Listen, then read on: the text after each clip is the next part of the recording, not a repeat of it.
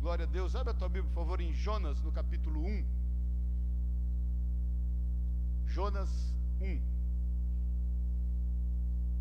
Confesso que a semana inteira, eu, eu, geralmente, né? Segunda-feira, terça-feira, às vezes próprio domingo, eh, o Senhor já começa a ministrar o meu coração naquilo que eu vou pregar no próximo domingo. E essa semana inteira eu orando, Senhor, o que está acontecendo, né? No, o, o download não está acontecendo. e que houve.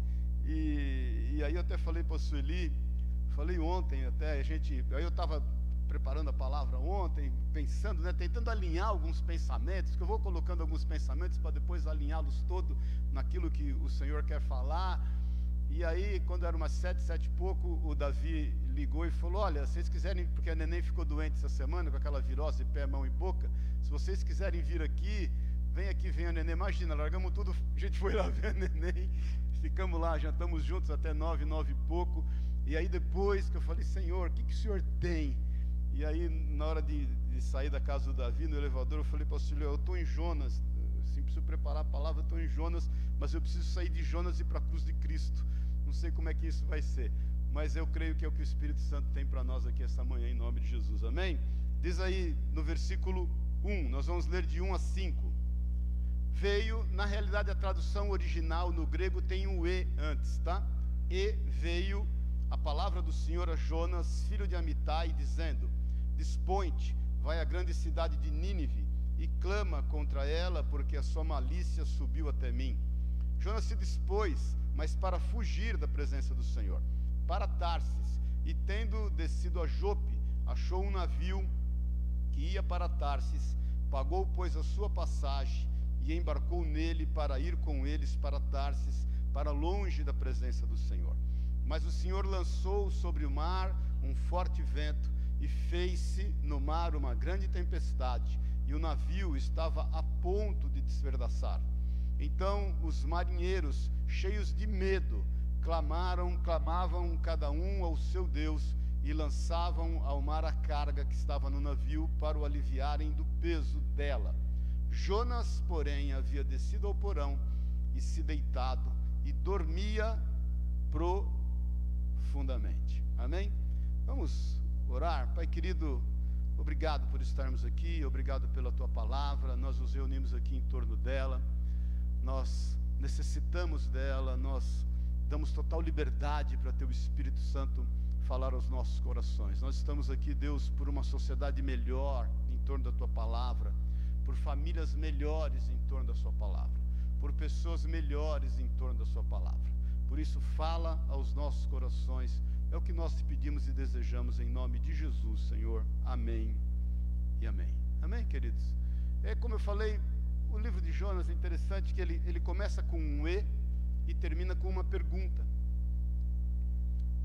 E no final do livro, depois nós vamos ver isso, ele deixa uma pergunta no ar, aparentemente sem resposta. O que nos leva a entender sobre um ciclo de vida o relato de Jonas nada mais é do que um ciclo de vida. Situações que constantemente se tornando cíclicas vão fazendo com que a gente amadureça na nossa vida. Todo ciclo é um ciclo de amadurecimento. Nós temos que respeitar as estações que o Senhor tem permitido para nós. E aproveitar muito bem isso. Jesus é quem fala, nunca diga que o dia do ontem foi melhor do que o hoje.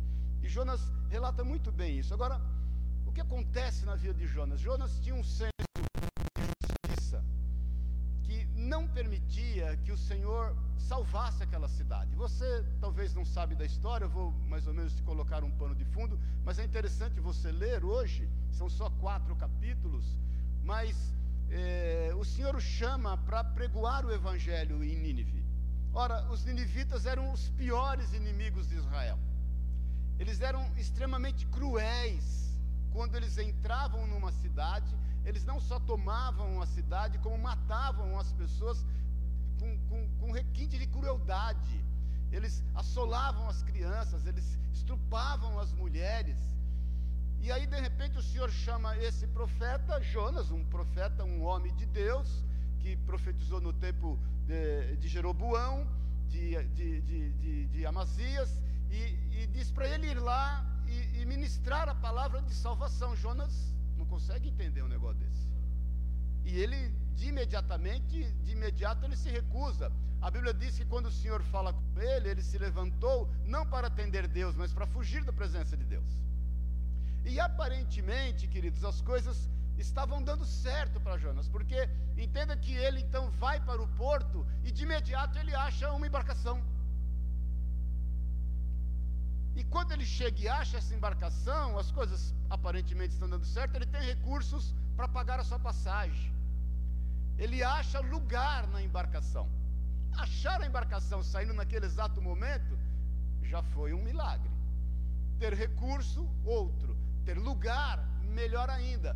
E, e a Bíblia diz que ele acha um lugar especial para ele, lá no porão, onde ele não precisava relacionar, conversar, onde ele se escondia perfeitamente. E estava dando tudo tão certo para ele naquele momento que ele dormia profundamente. É como se ele pudesse entender que, embora ele conhecesse a Deus, ele não precisava se submeter à sua vontade. Bom dia. Porque muitas vezes nós temos esse sentimento. O Senhor nos tem chamado para algo extremamente específico, mas nós teimamos em não entender, porque no nosso entendimento aquilo não é justificável, aquilo não é justo, aquilo não faz parte do que nós entendemos que seja a justiça de Deus. E, e, e, nesse momento, ele, ele entende que, mesmo conhecendo a Deus, ele pode fazer somente a sua vontade, a vontade de Jonas. Irmãos, eu quero te lembrar, quando nós conhecemos ao Senhor, o fato de você chamar Senhor de Senhor, não cabe aí um não. Porque é implícito quando você se relaciona a Deus como o Senhor, a Jesus como Senhor, ao Espírito Santo como Senhor, é implícito sim. Eu, quando era menino, e, e, talvez aqui muitos de vocês tiveram a mesma formação que eu, meu pai chamava Maurício, eu falava, pera aí. Ele falou, não, pera aí não, pera aí é, é, é breque de burro.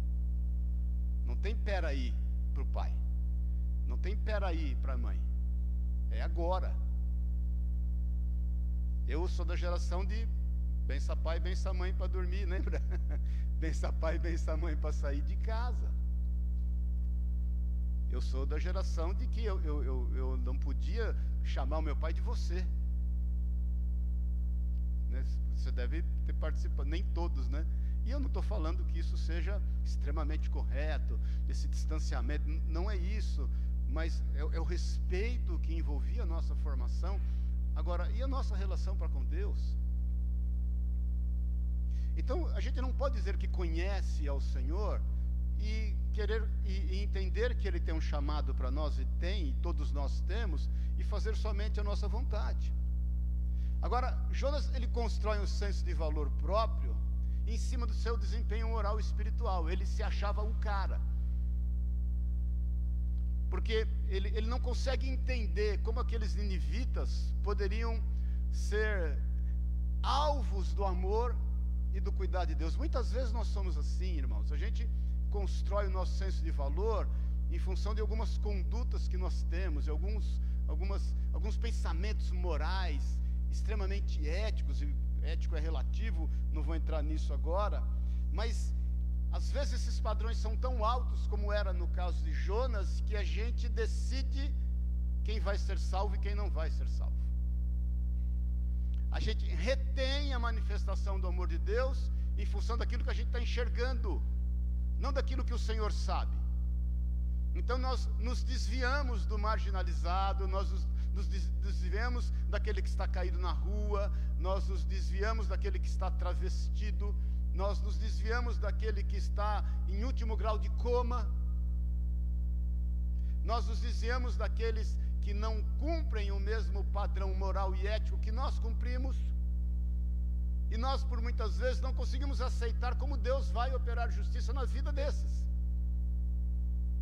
Então, o padrão de Jonas moral, a sua, a sua atitude, ele, elevava tanto, porque ele, ele cria esse senso de justiça e, e ele passa a ser uma cara exclusivista em função da sua verdade. Por isso que ele vai para o fundo do porão, porque para ele ele se bastava. Para ele, ele sozinho estava bom.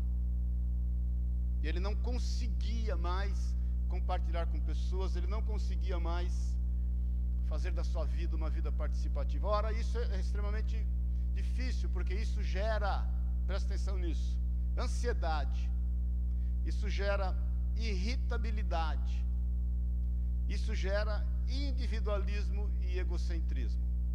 Quando nós muitas vezes, presta atenção nisso, estamos nos relacionando com pessoas muito próximas a nós, pode ser sua família, pode ser algum irmão aqui na igreja, pode ser alguém do seu núcleo social, e que ele começa a se comportar de forma diferente com que você acha que ele deve se comportar, a tendência é que você fique irritado, a tendência é que você fique ansioso, a tendência é que você individualize e queira viver você dentro do seu mundo, das suas verdades e das suas realidades.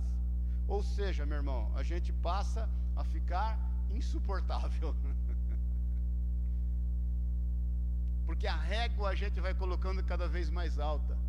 E a gente começa a entender, não é possível que as pessoas sejam ou façam assim. Amém, queridos?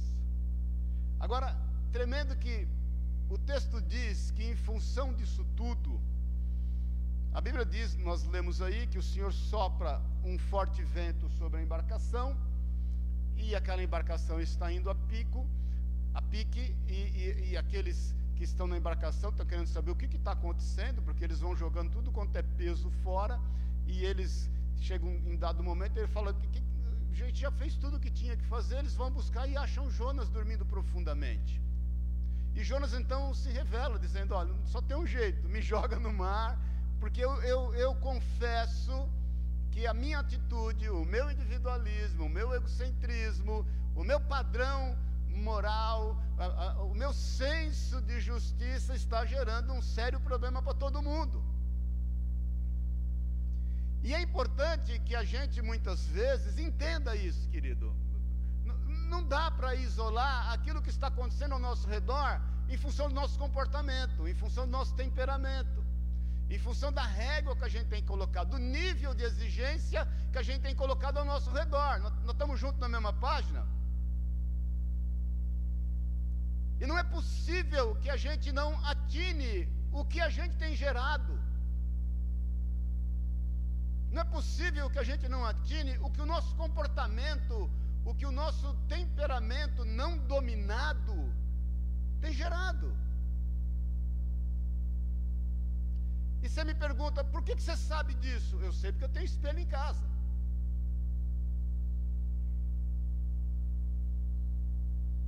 E eu sei por quantas vezes eu olhei no espelho, confesso para você, já falei isso algumas vezes, eu, tem vezes que eu olho no espelho e começo a rir e penso assim, meu, você exagerou. Exagerou o nível de chatice na sua vida. tem horas que eu me sinto tão chato que eu dou risada de mim mesmo. Irmãos, vou te falar, isso não é uma síndrome. Isso é a manifestação de quem nós somos. De puro legalismo e muitas vezes religiosidade na nossa vida. Era o que acontecia com Jonas. Ele se tornou extremamente religioso. E ele não podia suportar aqueles que eventualmente não andavam como ele, inclusive Deus. Agora, isso faz com que ele entre num, num, num, numa profunda angústia, porque ele, ele é jogado ao mar, você sabe, ele é engolido pelo peixe. E, e irmãos, eu creio piamente nisso. É, eu até estudei uma época aí a raça desse peixe que, o tipo, né, a qualidade, sei lá se raça, desse peixe que engoliu Jonas é, é, cachorros, não sei o que, era um peixe que tinha a, a mandíbula muito maior do que a, a parte aqui superior, e, e alguma coisa cachorros, já faz tempo que eu, que eu estudei sobre isso. E, e, e Jesus faz, faz referência, é tão verdade, que Jesus faz referência a Jonas. É tão verdade que o Senhor faz menção de Jonas. Mas ele já no ventre do peixe manifesta aquilo que está no seu coração, que é uma grande angústia. O que nos leva a entender que quando nós caminhamos em função desse alto senso de justiça, quando nós começamos a ter atitudes que vão reverberando ao nosso redor, quando nós vamos exigindo das pessoas aquilo que nós não podemos entregar, quando nós estamos olhando e reparando no cisco do olho das pessoas e não percebendo a trave que está no nosso olho, isso vai gerando em nós uma ansiedade, uma irritabilidade, um individualismo, e eu quero fugir da presença de todos. Nenhum lugar está bom para mim. Bom dia, qualquer coincidência não é mera não é, não é mera né, qualquer semelhança não é mera coincidência. Nada está bom para mim, nenhum lugar está bom para mim, pessoa nenhum, nenhuma eu consigo me dar bem. Isso faz com que a gente entre em profunda angústia. Foi o caso que aconteceu com Jonas, no versículo 1 do capítulo, no versículo 2 do capítulo 1, diz assim, é, o versículo 1: Então Jonas, do ventre do peixe, orou ao Senhor seu Deus e disse: Na minha angústia, clamei ao Senhor e ele me respondeu. Do ventre do abismo gritei e tu me ouviste falar. Então, há um momento de angústia que a gente não tem mais ponto de correr. Nós vamos buscar o Senhor. É o seguinte: daqui para baixo não dá para ficar pior. Eu preciso do Senhor. Ele clama e ele vai desenrolando uma oração. E eu quero ir por final dela no versículo 7. Ele declara aquilo que está nele. Ele fala assim: Quando dentro de mim, versículo 7 de Jonas 2, desfalecia minha alma, eu me lembrei do Senhor. E subiu a ti a minha oração do teu santo templo. Irmãos, não existe oração perdida. Não existe oração que Deus não ouça. Aliás, ontem eu estava orando, eu fui correr e estava orando, gosto de, de, orar quando corro, ficar louvando a Deus, tenho lá minha playlist de louvor. E aí o Senhor falou no meu coração, faz uma live hoje à tarde às 18 horas. Eu falei, Senhor, faz uma live, sem avisar ninguém porque existem algumas pessoas que precisam ouvir essa oração hoje. Existem pessoas que têm orado a mim, puxa vida, Senhor, eu precisava tanto de alguém que orasse comigo hoje. E aí eu, às 18 horas, comecei lá, deu um problema na TV em casa, não conseguia pôr o YouTube para eu pôr uma música. Quando foi 6 e 15 mais ou menos, eu falei, vai assim mesmo, eu entrei na live. E alguns irmãos começaram a aparecer. E eu, eu, eu, eu consegui compartilhar isso com eles. Queridos, eu só estou aqui orando porque o Senhor falou, eu estou obedecendo o Espírito Santo de Deus. E o Senhor colocou no meu coração que existem pessoas que hoje oraram dizendo assim: Senhor, eu preciso, eu preciso de uma oração, eu preciso de alguém orando comigo. E depois ela teve mais visualizações. Então, existem momentos, queridos, na nossa vida que nós pensamos que o Senhor não nos ouve, mas Ele está ouvindo e Ele está arregimentando exércitos em nosso favor.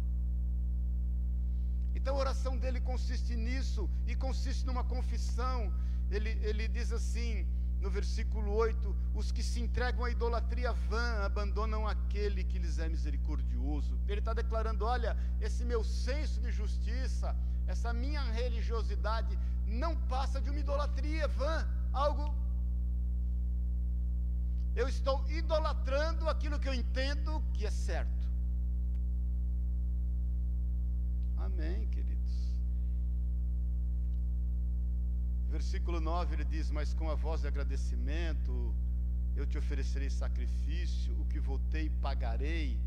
Ao Senhor pertence a salvação. Falou, pois, o Senhor ao peixe, e este vomitou Jonas da terra.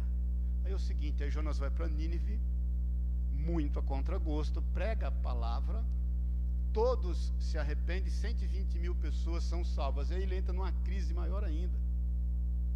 Aí ele não entende como é que Deus, aí ele, ele, ele, ele busca a morte sobre si, ele vai debaixo de uma planta, uma boreira, e, e, aí ele fica feliz com a planta, vem um verme, mata a planta, ele, ele fica em lutas com isso.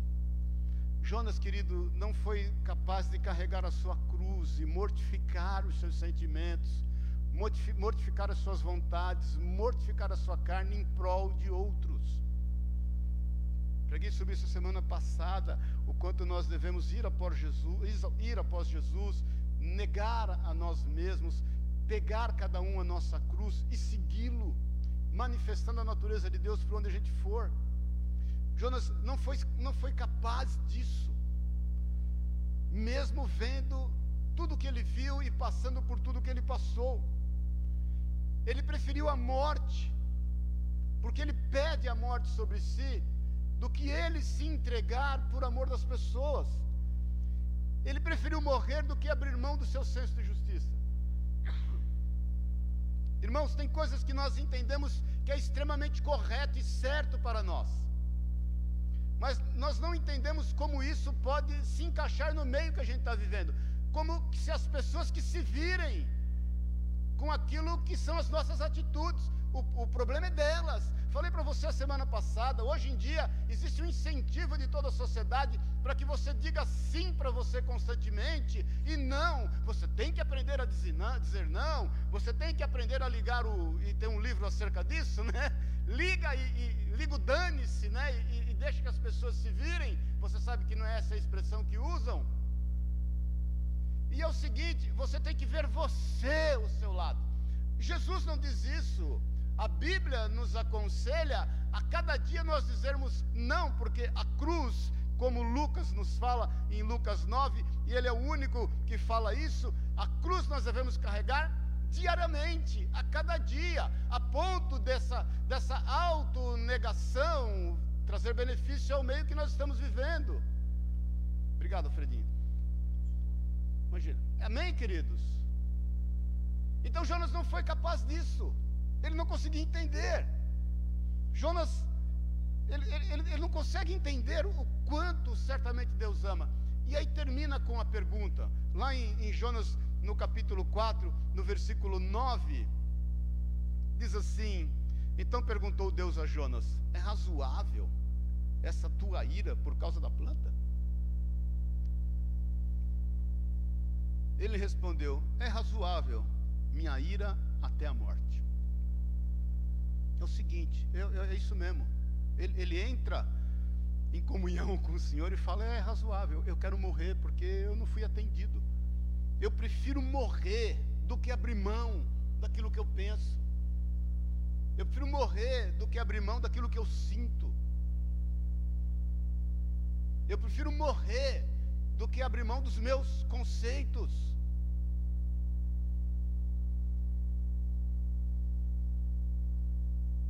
E aí o Senhor diz a ele: Disse o Senhor, pois o Senhor tem, tens compaixão da aboreira, na qual não trabalhaste, nem a fizeste crescer, que numa noite nasceu e numa noite pereceu.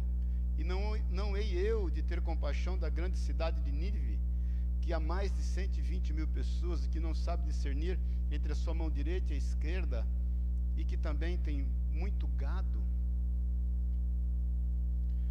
Irmãos, Será que Jonas não conseguiu? Por isso que termina com uma pergunta. Porque eu entendo que essa pergunta, quem tem que responder somos nós. Por isso que eu entendo que esse livro de Jonas ele é cíclico, ele começa lá com um E, embora em muitas traduções não esteja esse E, e ele termina com uma pergunta, e o Senhor deixa essa pergunta sem resposta para que a gente responda. Será que o grau que a gente tem dado de importância, os valores que a gente tem colocado naquilo que está ao nosso redor, são realmente alinhados com a vontade de Deus? É isso que Deus quer de nós? Será que a misericórdia de Deus não pode manifestar-se através da nossa vida? Ainda que a gente tenha passado por cima de um monte de conceitos e preceitos e valores e princípios pessoais moldados em nós por nós mesmos. Os ninivitas, queridos, eles não foram salvos por conta dos seus erros, eles foram salvos por conta de reconhecer os seus erros, de reconhecer as suas fragilidades, os seus pecados, e o Senhor traz uma obra de transformação grande. Irmãos, nesse momento que eu quero ir para a cruz de Cristo para a gente terminar essa reflexão, porque nós temos a ceia e, e eu peguei um pouco mais tarde aqui a palavra. Deus resolveu nos perdoar. alguém tinha que assumir o prejuízo. Eu estou lendo um livro muito interessante, chama Fé em Tempos de Ceticismo, do Tim Keller, muito legal, te aconselho a ler. Aliás, depois no discipulado eu, eu quero pegar o, um grupo aí para lermos juntos esse livro. E ele traz uma ilustração interessante acerca do sacrifício de Jesus. Porque muitas vezes as pessoas elas perguntam mais é, do que qualquer outra coisa, por que Jesus teve que morrer na cruz? Por que simplesmente Deus não poderia perdoar todas as pessoas? E ele traz uma ilustração interessante que ele diz assim: é como você tendo um carro e vai um amigo pede esse carro emprestado e ele vai dar marcha ré quando ele sai da tua casa e ele bate no muro, na grade, estraga não só o carro, estraga tudo. Só que é o seguinte, só o carro está no seguro. E aí tem que arcar agora com a despesa do estrago ao redor. O carro está resolvido, mas e a despesa?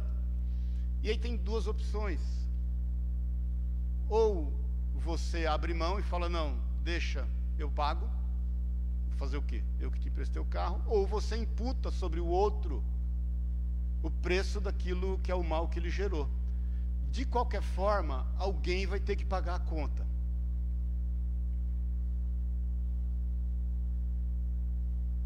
Quando Deus olhou o estrago que nós fizemos, querido, ele, ele entendeu que alguém tinha que pagar a conta. Ou ele imputava sobre nós o resultado dos nossos erros, a conta dos nossos erros, dos nossos delitos, dos nossos pecados, ou ele mesmo vinha arcar com as consequências. Você sabe, ele resolveu arcar com as consequências. Perdoar é não imputar sobre os outros o custo do estrago. Deixa eu te falar, não há perdão sem prejuízo. Não existe perdão sem prejuízo. Não existe uma forma de você amenizar o prejuízo para poder perdoar. Isso não é perdão. O Senhor, Ele, ele, ele pagou com a própria dor. Ninguém matou Jesus, Ele entregou a sua vida. E Ele se entregou por amor da nossa vida. E Ele resolveu arcar com o prejuízo. Ele não imputou sobre nós o problema que nós geramos. E ele sabia que nos perdoando, todo o prejuízo viria sobre ele. Você sabe disso, Isaías 53 diz: Nós olhávamos para ele e não víamos nele parecer nem formosura, no entanto, o castigo que nos traz a paz foi lançado sobre ele. Ele arcou sozinho com a dívida do pecado. Contrário a Jonas, contrário ao que muitas vezes nós fazemos.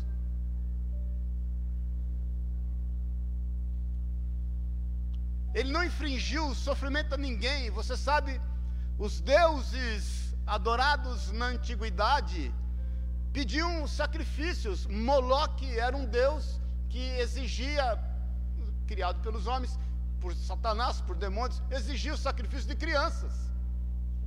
A palavra moleque, nunca chama alguém de moleque, teu filho de moleque, quer dizer assim, destinado a arder no fogo do inferno. Isso é que quer dizer moleque. Esse Deus Moloque exigia isso. Porque às vezes as pessoas falam que Deus é esse que se agrada de um sacrifício humano como o sacrifício de Jesus, queridos. Jesus é Deus. Ele pagou o preço e sentiu a dor em si. O Pai, o Filho e o Espírito Santo sentiram a mesma intensidade da dor. Porque alguém definitivamente alguém tinha que assumir o prejuízo. Alguém disposto a entregar-se por amor de nós. A sua morte foi necessária para nos salvar. Aí vai uma outra ilustração que ele coloca, o Tim Keller, e eu quero compartilhar com você. É como se nós dois, qualquer um de nós, estivéssemos andando e de repente eu me jogo num rio eu olho para você e falo assim: Eu te amo. e vou demonstrar o meu amor por você, eu me jogo no rio e morro afogado. Você vai olhar para mim e falar: esse cara é louco, né? Esse bicho é doido. Por que, que ele foi fazer isso?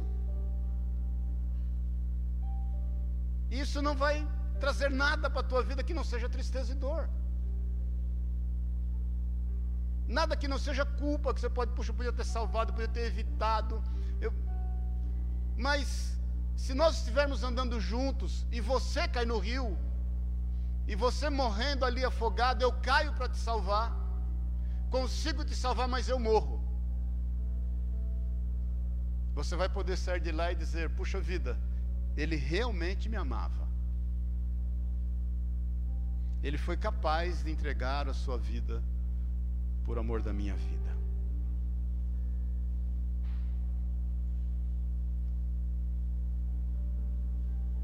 Tudo, tudo foi por você.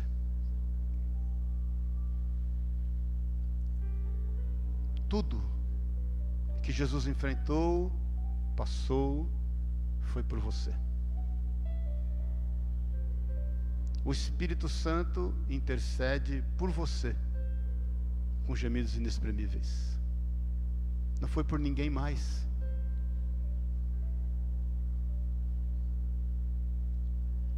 Quando Jesus naquela cruz declara tudo está consumado, e ainda tem a capacidade de olhar ao seu redor e falar: Pai, perdoa-lhes, porque eles não sabem o que fazem.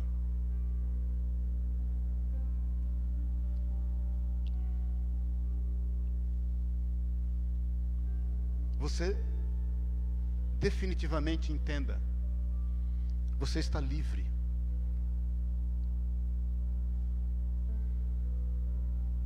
Você está livre a ponto de exercer domínio próprio sobre a tua vida. Você está livre a ponto de reavaliar os seus conceitos. Você está livre a ponto de exercer o amor a quem quer que seja que esteja ao teu redor.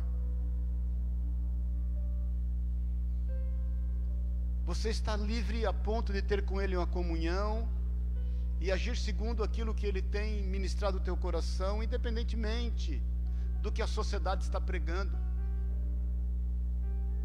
Irmãos, eu já te falei várias vezes, nunca, nunca, a sociedade precisou tanto de pessoas posicionadas nele, que são capazes de ir após Ele, de negar-se a si mesmo, de tomar a sua cruz e segui-lo. A nossa cruz ela é a mortificação da nossa carne, com certeza, ela é a nossa autonegação, mas ela é sobretudo, ela, sobretudo, ela, ela tem um objetivo de desaguar em outras pessoas, de poder ver aqueles que estão ao nosso redor e amá-los. É por isso que o apóstolo Paulo fala: Não, mas eu vivo, mas Cristo vive em mim. É por isso que o apóstolo Paulo, em, em dado momento, e, e fazendo uma avaliação de tudo o que ele estava enfrentando, ele fala: está difícil a vida, porque o bem que eu quero, esse eu não faço, o mal que eu quero, que eu não quero, o meu corpo corre a fazer. Aí ele ora dizendo: Miserável homem que sou, quem me livrará do corpo desta morte? Com que intensidade a gente tem realmente amado ao Senhor? Com que intensidade a gente tem realmente amado aqueles que estão ao nosso redor? Aí eu quero também fazer essa pergunta a nós. Da mesma forma que o Senhor nos deixa uma pergunta no final do livro de Jonas, para que a gente pudesse responder. Eu quero te fazer essa pergunta: você vai agir igual Jonas? Você vai ter o mesmo senso de autojustiça do que Jonas? Perdão é autorrenúncia. Perdão é autossacrifício. Talvez você não tenha sido compreendido por muitas pessoas, talvez você não esteja sendo compreendido, inclusive por você mesmo. Talvez você esteja debaixo de uma pressão exercida contra você, o seu ímpeto. Mas, se você considerar aquilo que foi feito pela tua vida, irmãos, não, não, não era fácil ser cristão até o terceiro século, até a, conversão de Constantino. Estou terminando, mas só para fazer essa reflexão. Por que, que as pessoas se tornavam cristãs até o terceiro século? Quando de repente o cristianismo se tornou a religião, entre aspas, da moda na época, com a conversão de Constantino. O que, que atraía as pessoas? Era benefício social? Não era. Era benefício financeiro? Não era. O que, que atraía as pessoas a Cristo? Elas entendiam de um propósito de vida eterna elas tinham comunhão, a comunhão com o Senhor as atraía. E elas eram capazes de perdoar os seus algozes, os seus inimigos, aqueles que infringiam sobre eles uma grande aflição. Os cristãos foram chamados a primeira vez cristãos em Antioquia, quando eles tratavam os filhos que eram deixados no lixão como seus filhos e traziam para suas casas. E toda a sociedade olhava e falava, reconhecia, puxa, eles, eles estão agindo como Cristo, eles são capazes de se doar pela vida de outros, ainda que nem parente deles sejam.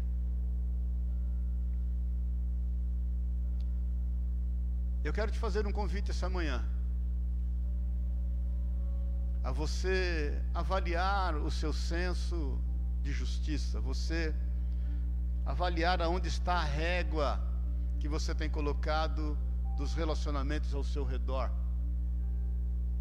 A fazer uma autoavaliação muito clara e sincera do que, que você tem exigido para que as pessoas possam ter o privilégio de compartilhar com você numa mesa para que as pessoas possam ter um ingresso pago de poder gozar da sua presença ao lado delas. Faça essa avaliação. Eu quero te fazer um segundo convite. Entenda que o Senhor morreu por amor de você, foi por você. Ele te perdoou. Só quem tem um coração que reconhece os seus limites, as suas fraquezas, a sua condição humana, que reconhece que dele mesmo não pode vir nada bom, pode fazer a mesma coisa com os outros, pode perdoá-los. Pode perdoá-los na sua ignorância, pode perdoá-los nos seus erros, pode perdoá-los na sua falta de capacidade, porque perdão é isso, é autorrenúncia, é autossacrifício. Perdão é não se vingar, mesmo podendo. Hoje é ceia. E nós não poderíamos celebrar essa ceia de outra forma. Qual é o nosso papel? Irmãos, nós vivemos numa sociedade hoje onde as capacitações, as conquistas, as vitórias são a métrica daquilo que é a presença de Deus em nós. A Angélica passou uma experiência uma vez, ela e Elias, que eles estavam no farol e veio um rapaz pedir um dinheiro, não é isso? Aí ele veio no Elias o Elias com essa cara de libanês falou: é melhor ele vai me arrancar algum. E aí ele deu a volta e foi na Angélica. A Angélica sentiu no coração, abaixou o vidro, pegou um sei lá quanto e deu para ele. Quando deu para ele, disse que ele olhou bem nos olhos da Angélica e falou assim: Você me reconheceu.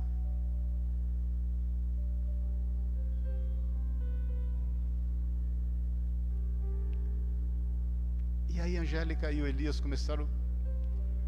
Porque o cara de repente sumiu.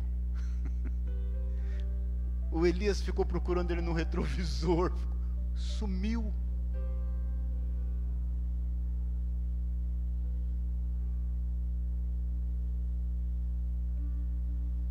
Onde Jesus está na tua vida?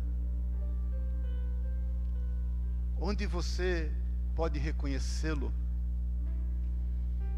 Até que ponto você está podendo passar por cima das suas convicções, daquilo que está sendo imposto por uma cultura, onde a métrica dessa cultura são só resultados, onde a métrica dessa cultura são só obtenções de sucessos, de realizações,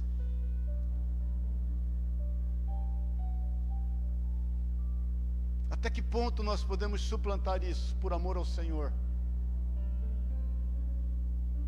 E sair do barco que a gente entende que é o certo para a nossa vida. Para Jonas, o certo era o barco. Para o Senhor, naquele momento, era o mar.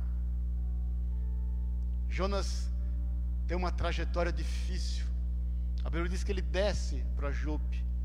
A Bíblia diz que ele desce para o navio, a Bíblia diz que ele desce para o porão, e a Bíblia diz que ele desce para o mar, e a Bíblia diz que ele desce para o vento do peixe. E só ali, quando as algas estavam enroscadas no seu pescoço, que ele pôde se lembrar do Senhor.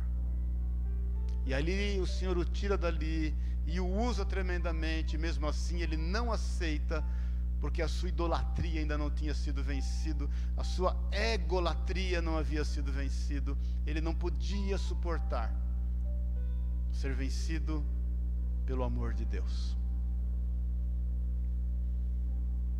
Será que nós vamos fazer igual Jonas? Será que a gente não consegue suportar ser vencidos pelo amor de Deus?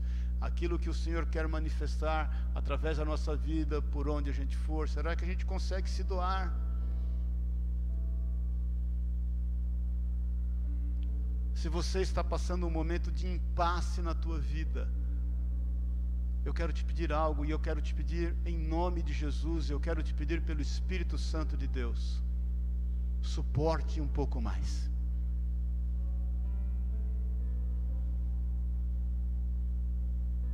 Se você está vivendo um momento em que você está numa bifurcação e, e você tem que tomar um caminho, existe um caminho que aparentemente está tudo dando certo para você ir nele, está todo mundo indo nele, está todo mundo passando por ele.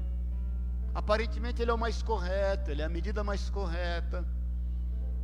Aparentemente os resultados são melhores. Aparentemente ele vai te levar a um destino que você entende que é o seu sonho. Eu quero te pedir, olhe para outra via. Talvez o caminho seja mais estreito. Ele não tem muita explicação para dar. Ele não tem sinalização nenhuma. Você não sabe o que você vai encontrar, mas ele, ele é bem estreito nesse caminho, ele, ele é tão estreito que ele só passa você. Ele, ele não consegue permitir que o teu ego passe junto, ele não consegue permitir que a tua vaidade passe junto, ele não consegue permitir que o teu senso de amor próprio e justiça passe junto. Ele é tão estreitinho que só, só vai você bem assim ainda ali no trinque, sabe? Eu, eu quero te pedir isso. Suporte mais, querido. Avalie. Entra no teu quarto e se tranca com o Senhor. Até que Ele seja claro com você em todas as coisas. Até que Ele mostre a você o quanto uma atitude feita nele pode trazer salvação para milhares de pessoas. Todos nós temos as nossas mazelas, todos nós temos os nossos fantasmas, todos nós temos o nosso eu. E eu quero orar com você te fazendo esse desafio. Vamos ficar em pé em nome de Jesus. Me lembrei agora e eu quero terminar com uma última ilustração.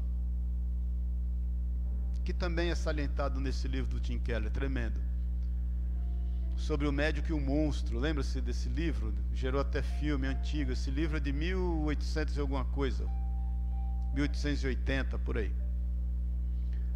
aonde nesse conto um médico presta atenção nisso. Ele se depara com essa dualidade. Ora ele é bom, ora ele é ruim. Ora ele é bom, ora ele é ruim. Aí ele não aguenta mais isso. E, e durante o dia ele é uma pessoa boa, amável, e à noite ele se transforma, e, e, essa parte ruim dele vai tomando conta dele durante o dia, até que ele inventa uma poção como médico, e ele consegue separar a parte boa da parte ruim. Só que é o seguinte: quando ele separa a parte boa da parte ruim, ele vê que a parte ruim é dez vezes pior do que ele imaginava. E essa parte ruim exerce um domínio sobre ele assim que ele não consegue controlar. Aí ele, ele abre mão daquela poção. Estou mais ou menos resumindo. Até porque eu fui ver a, a sinopse no, no Wikipédia da vida lá. Eu não li o livro, mas é, vou ler, é interessante. E foi uma, foi uma, uma, uma, uma crítica social para a época, né? E aí ele abre mão então dessa, dessa parte ruim, né? Entendendo que com aquela poção isso não teria mais acesso e ele sai a fazer o bem. E ele vai fazendo o bem, o bem, o bem, o bem. Um dia ele senta numa ponte e começa a refletir em todo o bem que ele fez. E refletindo em todo o bem que ele fez, ele começa a se auto-vangloriar. Puxa vida, mas eu, eu, eu sou bom mesmo. Eu, eu não sabia o quão bom eu poderia ser. Quantas obras de caridade, quantas pessoas eu ajudei, quanto. E aí, no meio dessa reflexão do quão bom ele estava sendo, ele cai em si e diz para si mesmo: na realidade, essa não é a minha parte boa, essa é a minha parte ruim, que está por um lapso do meu caráter se manifestando através daquilo que eu sinto que eu posso fazer de bom. Por isso que Jesus tem a solução. Quer vir após mim? Negue-se a si mesmo. Tome a sua cruz diariamente. E me siga, me siga fazendo o que eu faço, se manifestando como eu me manifesto. Jesus veio com firme propósito de morrer por amor da nossa vida. Existem alguém e alguns dizendo acerca de como Jesus, como homem, pode ter cedido às tentações. Irmão, deixa eu te falar.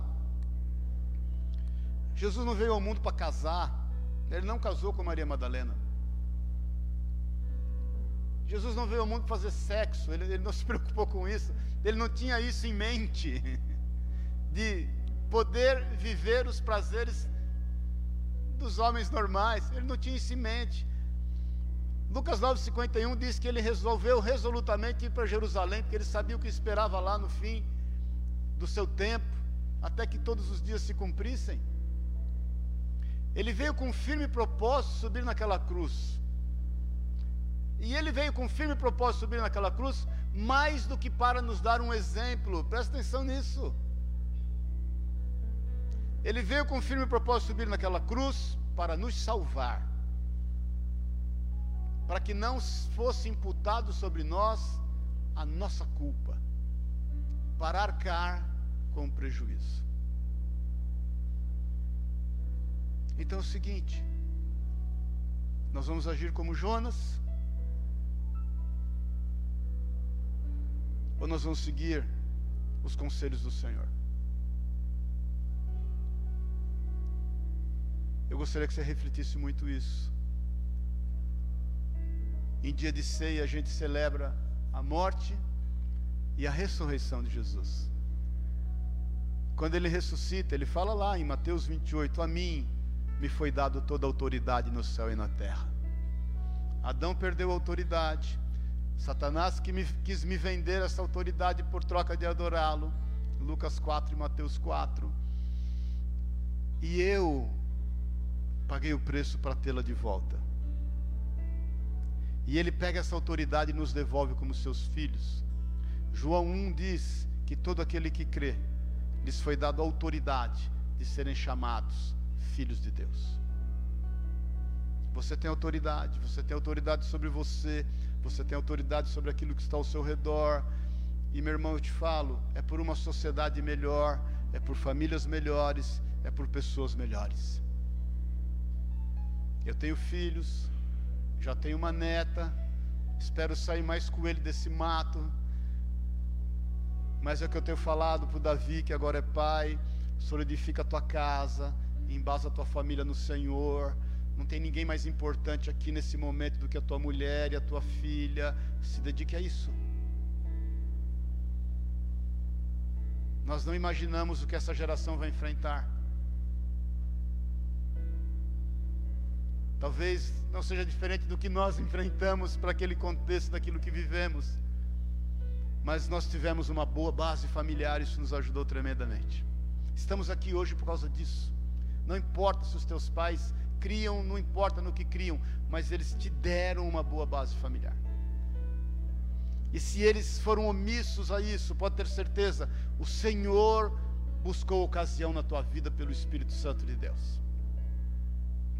Amém? Vamos orar, queridos. Feche os teus olhos na liberdade.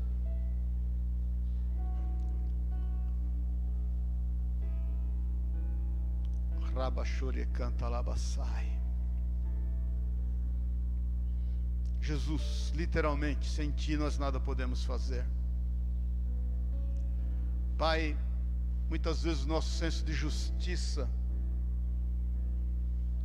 a base da nossa conduta em função da nossa moral, da nossa ética, dos nossos conceitos, preceitos, princípios e valores, nos tem impedido, Deus, de ser literalmente o sal da terra e a luz do mundo.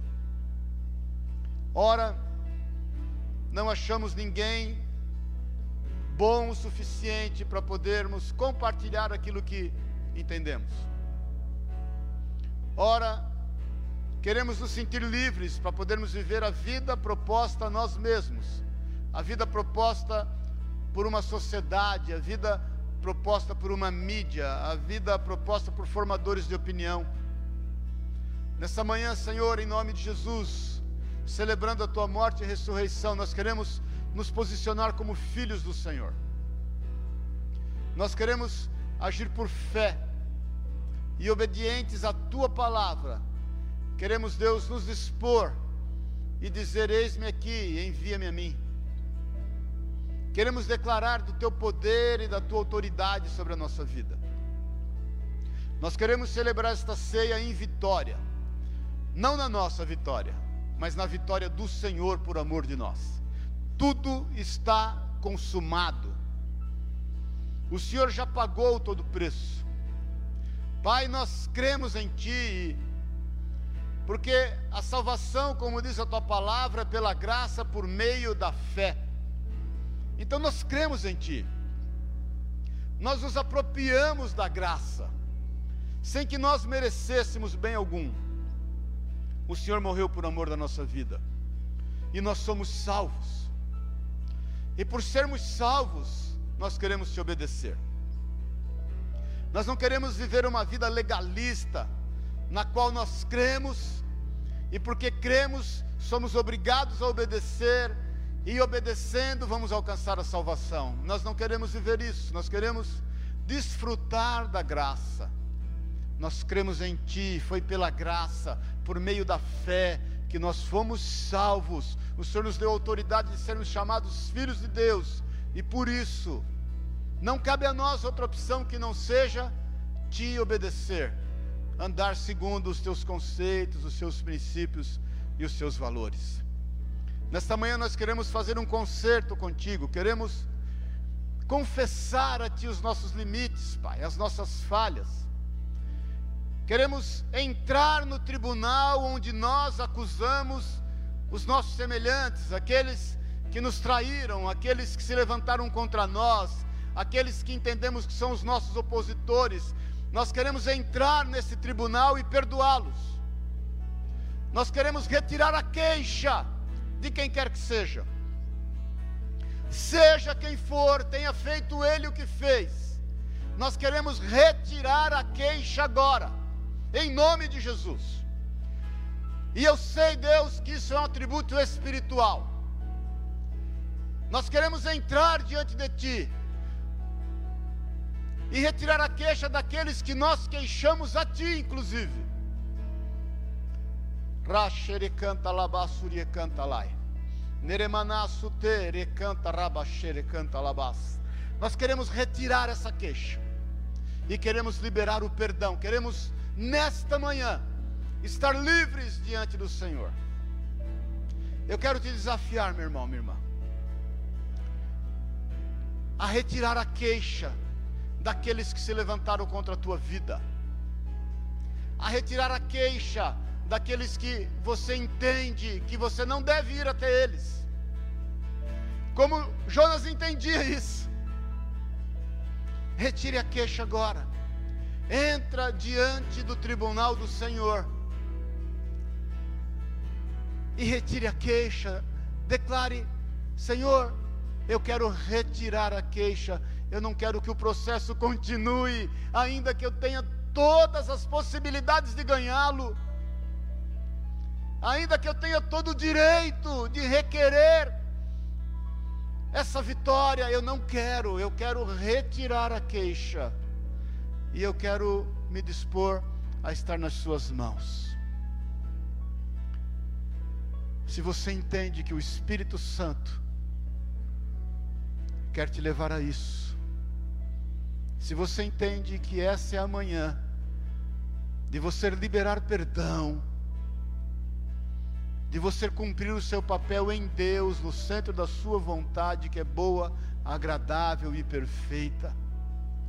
Se você quer entrar agora diante do Senhor nesse tribunal e retirar a tua queixa, vencendo-se a si mesmo, abrindo mão dos seus direitos, suportando a sua cruz, entendendo que Jesus é o justo juiz, sabedor do que aquilo que ele fez para com você é incomparável para com aquilo que você pode fazer para com o próximo.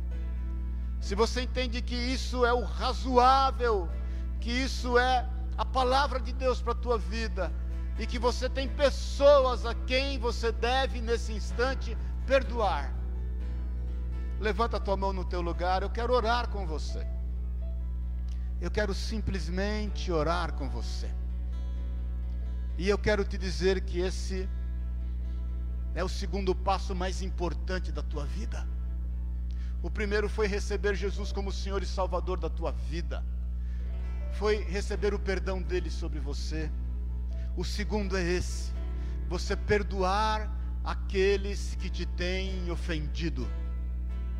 Você abrir mão dos seus direitos Oh Jesus, eu sei o que o Senhor está fazendo aqui agora. Abra mão. Não há perdão sem prejuízo. Não há perdão sem prejuízo. Abra mão agora. Pai querido, nós levantamos a Ti essas mãos, porque nós queremos nesse instante, diante do Seu tribunal, retirar toda queixa. Nós queremos abrir mão do nosso direito e receber da tua porção sobre a nossa vida.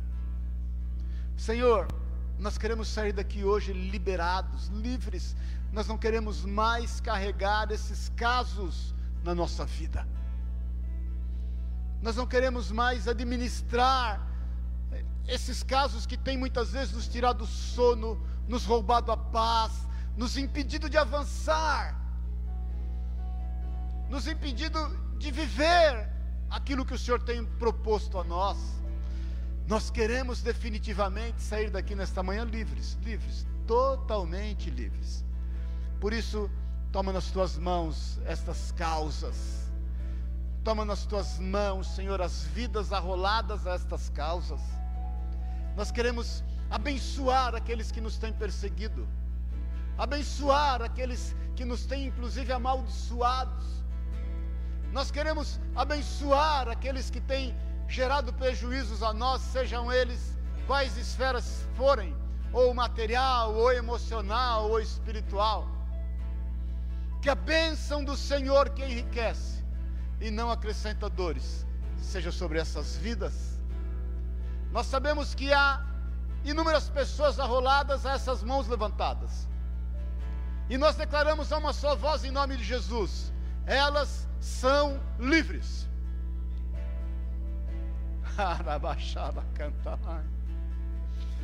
Elas são livres. Elas são livres.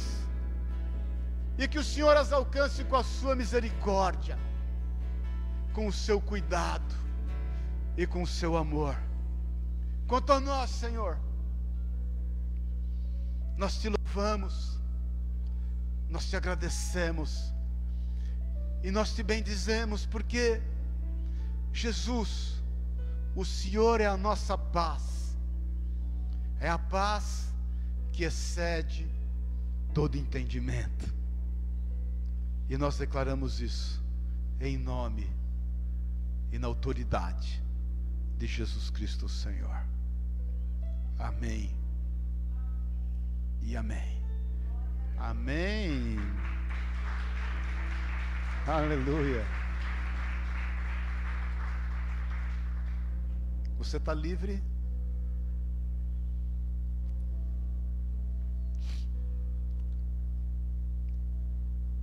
Você está em paz?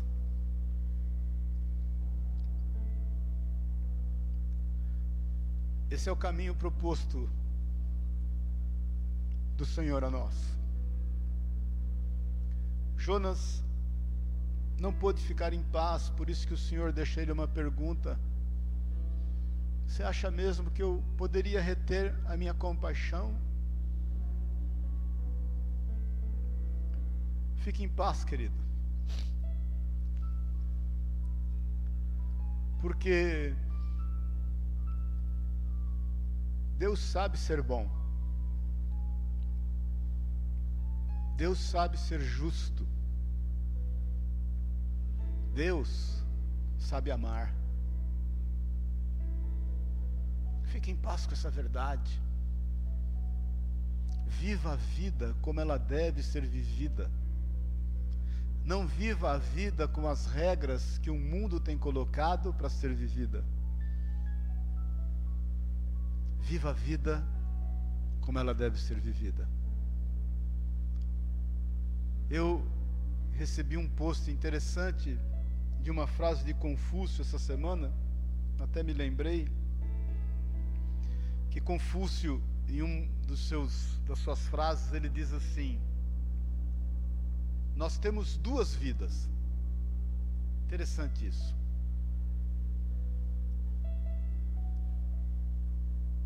E a vida ela só começa quando nós entendemos que nós só temos uma. Vou repetir. nós temos duas vidas. Essa dualidade que a gente vive, não é verdade? Entre o bem e o mal, entre o ser bom e o praticar o mal. Mas a vida só começa quando a gente entende que só tem uma.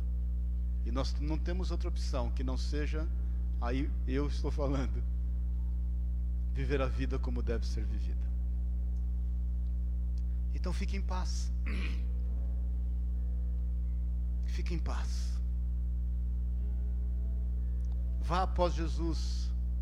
Negue-se a si mesmo.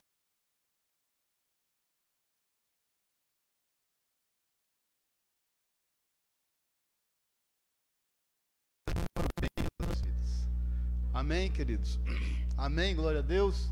Então dá uma salva de palmas a Deus aí, dá um glória a Deus. Eu quero te pedir, antes de você tomar a ceia, eu queria pedir para os irmãos verem aqui, os pastores, para nós orarmos. Eu quero te pedir que você dê um abraço no teu irmão aí. Dá um abraço aí, mas não em um não, dá uns três ou quatro aí. É verdade, sabe por quê? É um encontro de paz. Amém? Um abraço no teu irmão, fala assim: eu quero abençoar a tua vida.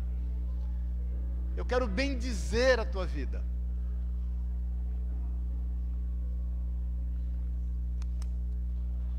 Não tem coisa melhor, irmãos, do que a gente receber um abraço. Olha, ninguém abraçou ela ali, ô Miquel. Dá uma abração nela. Abraçar, abraça mais. Não tem coisa melhor do que quando a gente re recebe um abraço desinteressado, não é verdade? Aquele abraço assim que você fala, puxa vida, que abraço gostoso, me trouxe paz. Um abraço sem interesse algum.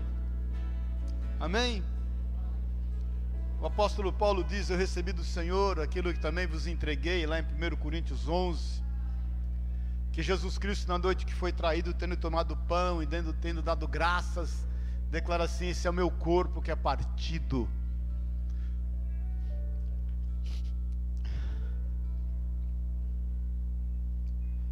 O meu corpo que é partido, ele é partido, mas não é dividido por amor de vós.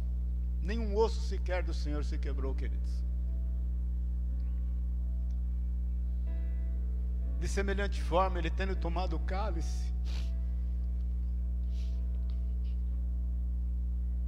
ele declara: Este cálice é o meu sangue, é o meu sangue,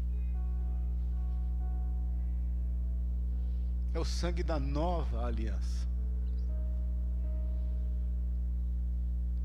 Paulo depois vem dizer: as coisas velhas já passaram, tudo se fez novo, segundo Coríntios 5,17, na é verdade. É o sangue que rasgou sobre nós a sentença. Foi o único sangue que pôde entrar diante do tribunal e dizer para Satanás: cala a tua boca.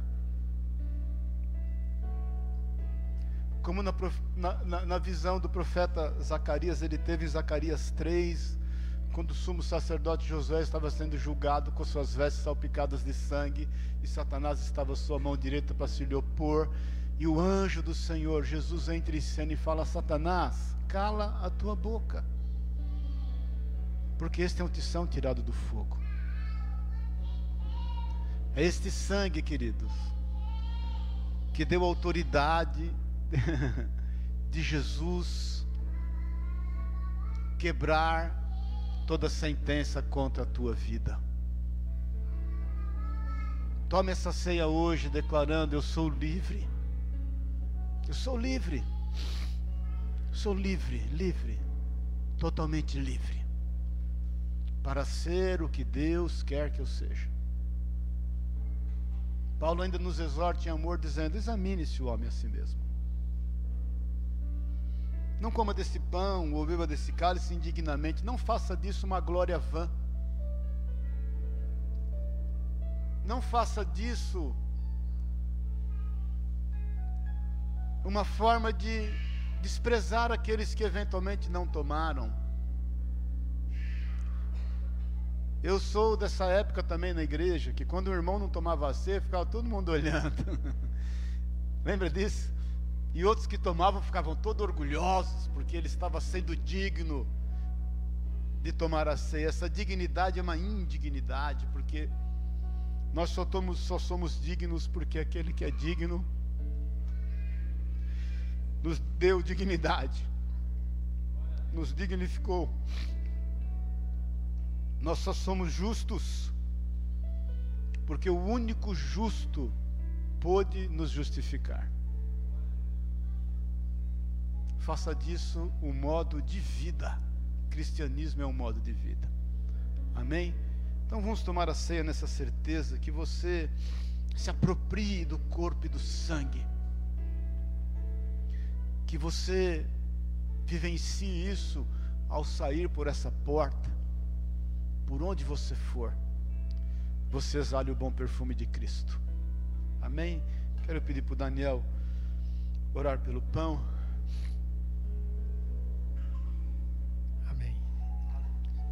Graças te damos, Senhor, porque tu nos incluíste, Senhor, no teu plano, ó Deus. Ainda que não merecíamos, tu nos incluíste nele, Senhor, para que agora nós sejamos inclusivos, ó Deus, na vida de outras pessoas. Jesus, e nesta ceia, aqui está o pão que representa o teu corpo partido por nós, ó Deus. E nesta nessa simbologia, Jesus, tu nos leva a repensar todas as coisas, porque em ti nós fomos, Senhor, restaurados, curados, ó Deus, e transformados em tudo, Jesus. E agora, Jesus, nós celebramos a tua morte na cruz e a tua ressurreição. Celebramos, Senhor, no nosso coração a tua presença todos os dias em nós, ó Deus. Senhor, e este pão representa, Senhor Jesus, quando o comemos aqui em comunhão com a igreja, ele representa Jesus Cristo presente todos os dias, nos dando força e direção. Senhor, abençoa agora os nossos corações, prepara, Senhor, a nossa vida, para que possamos todos os dias, ó Deus, celebrar a tua morte e a tua ressurreição em nós, em nome de Jesus. Amém, Senhor.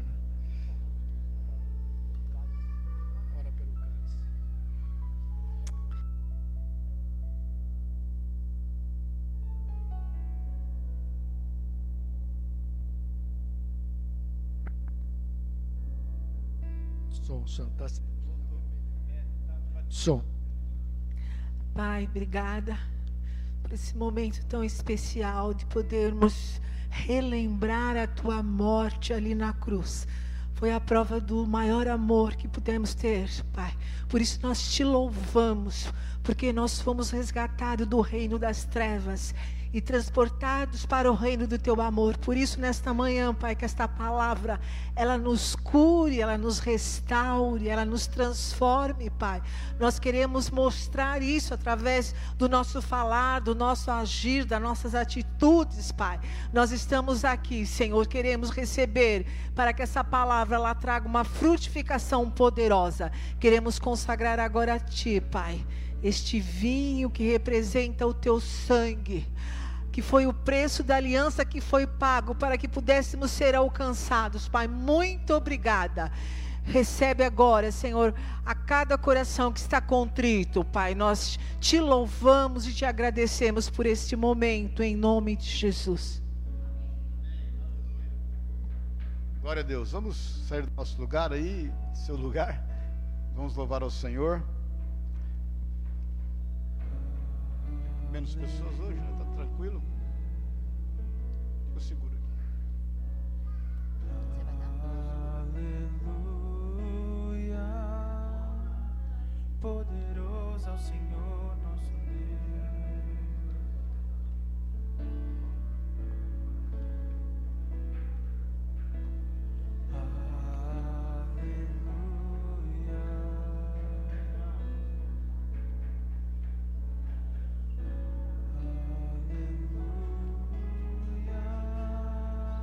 poderoso ao Senhor nosso Deus.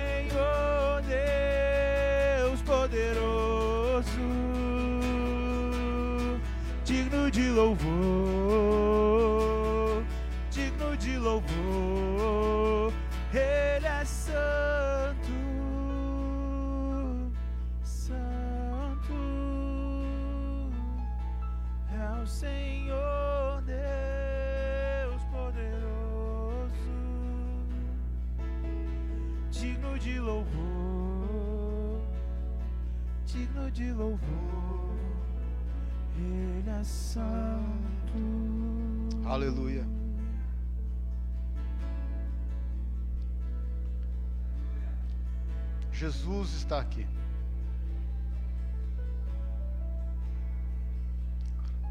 Racha la canta rabassai. Merecomanasso tere canta lai. Rechere canta rabasserie canta labas. Age na liberdade, querido. Jesus está aqui. Abre os teus lábios, louve ao Senhor. Declare da sua santidade, da sua majestade, do seu poder.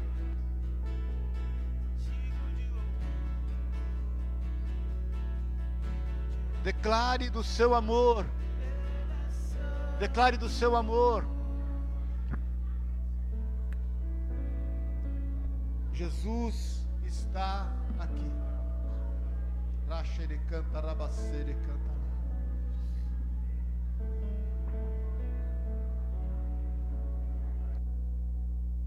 Se há qualquer enfermidade na sua vida, seja ela qual for, seja na sua alma, seja no seu corpo, o Senhor está te curando agora, nesse instante. Nesse instante. Você nem precisa pôr a mão em cima dela. O Senhor é quem te visita, Ele conhece, Ele sabe a tua estrutura se há alguma célula sendo reproduzida de forma errônea, contrária à natureza na tua vida, o Senhor está fazendo isso cessar agora, talvez coisas que você nem saiba. Se há qualquer enfermidade no teu físico,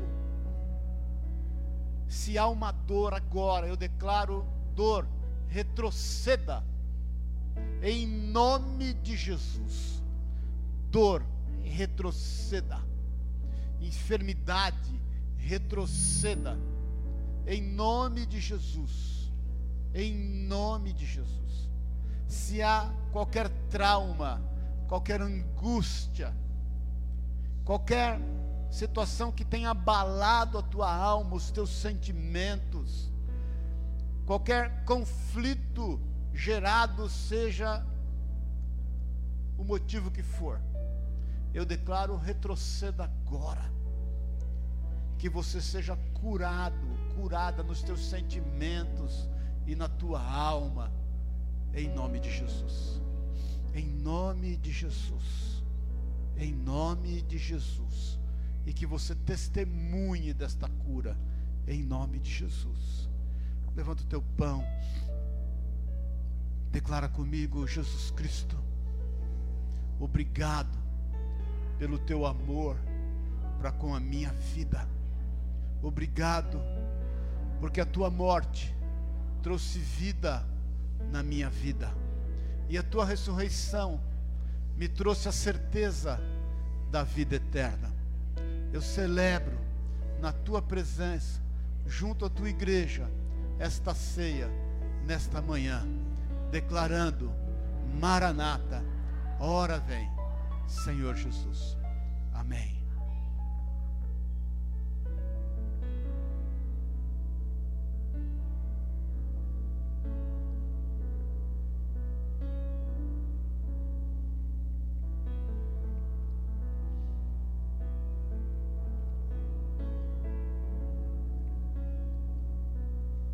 Senhor tem uma vida consistente preparada para a tua vida. Creia nisso. Creia nisso. Declare isso. Eu tenho uma vida consistente. Uma vida consistente, querido. Não está preocupado com formas está preocupado com conteúdos. Uma vida consistente é composta de bases, de conteúdos, de fundamentos. Não é uma vida em função de formas que essa geração tem, tanto tem vivido. Uma vida de imagem somente. Não. É uma vida de conteúdo. Levanta o teu cálice. Declaro obrigado, Jesus. Foi por amor de mim que o Senhor derramou o seu sangue naquela cruz. Eu quero te louvar e te agradecer pelo fato de ser livre. Eu sou livre em Cristo Jesus. Eu sou livre e nesse momento eu quero declarar livre todas as vidas que por muitas vezes se levantaram contra mim. Elas são livres e eu retiro de sobre elas toda acusação. Eu retiro toda causa que eu levantei contra elas. Eu abro mão do meu direito, porque eu sei que o Senhor é o justo juiz e eu descanso nesta verdade. E em memória de ti, eu tomo deste cálice e declaro: Maranata, ora vem, Senhor Jesus. Aleluia. Glória a Deus. Amém, queridos. Glória a Deus. Aleluia. Dá uma salva de palmas a Deus aí. Mais forte. Olha. Quero liberar uma palavra sobre a tua vida. Se prepare.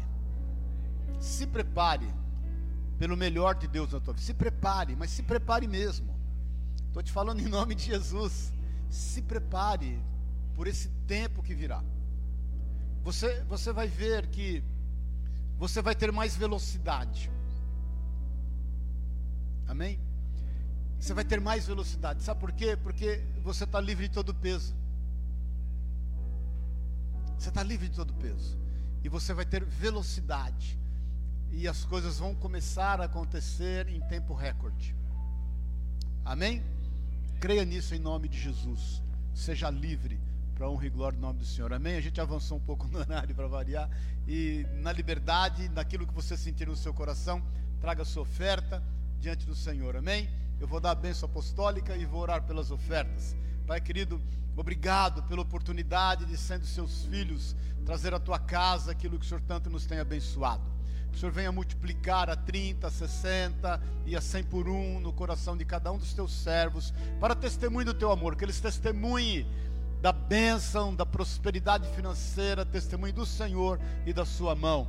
Nos dá sabedoria e discernimento em como administrar esses recursos, em nome de Jesus. E que o amor de Deus, o Pai, a graça eterna de Jesus Cristo, nosso Senhor e Salvador, e que a unção, o poder, o consolo do Espírito de Deus te leve em paz, com toda liberdade, em nome de Jesus. Amém e amém. Amém. Glória a Deus.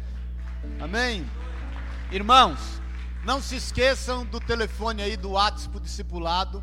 Vê se é bom para você terça, vê se é bom para você quinta. Vai ser às 8h30 da noite, por uma horinha, e vai ser fantástico na tua vida. Depois disso, a gente vai promover alguns encontros desse discipulado.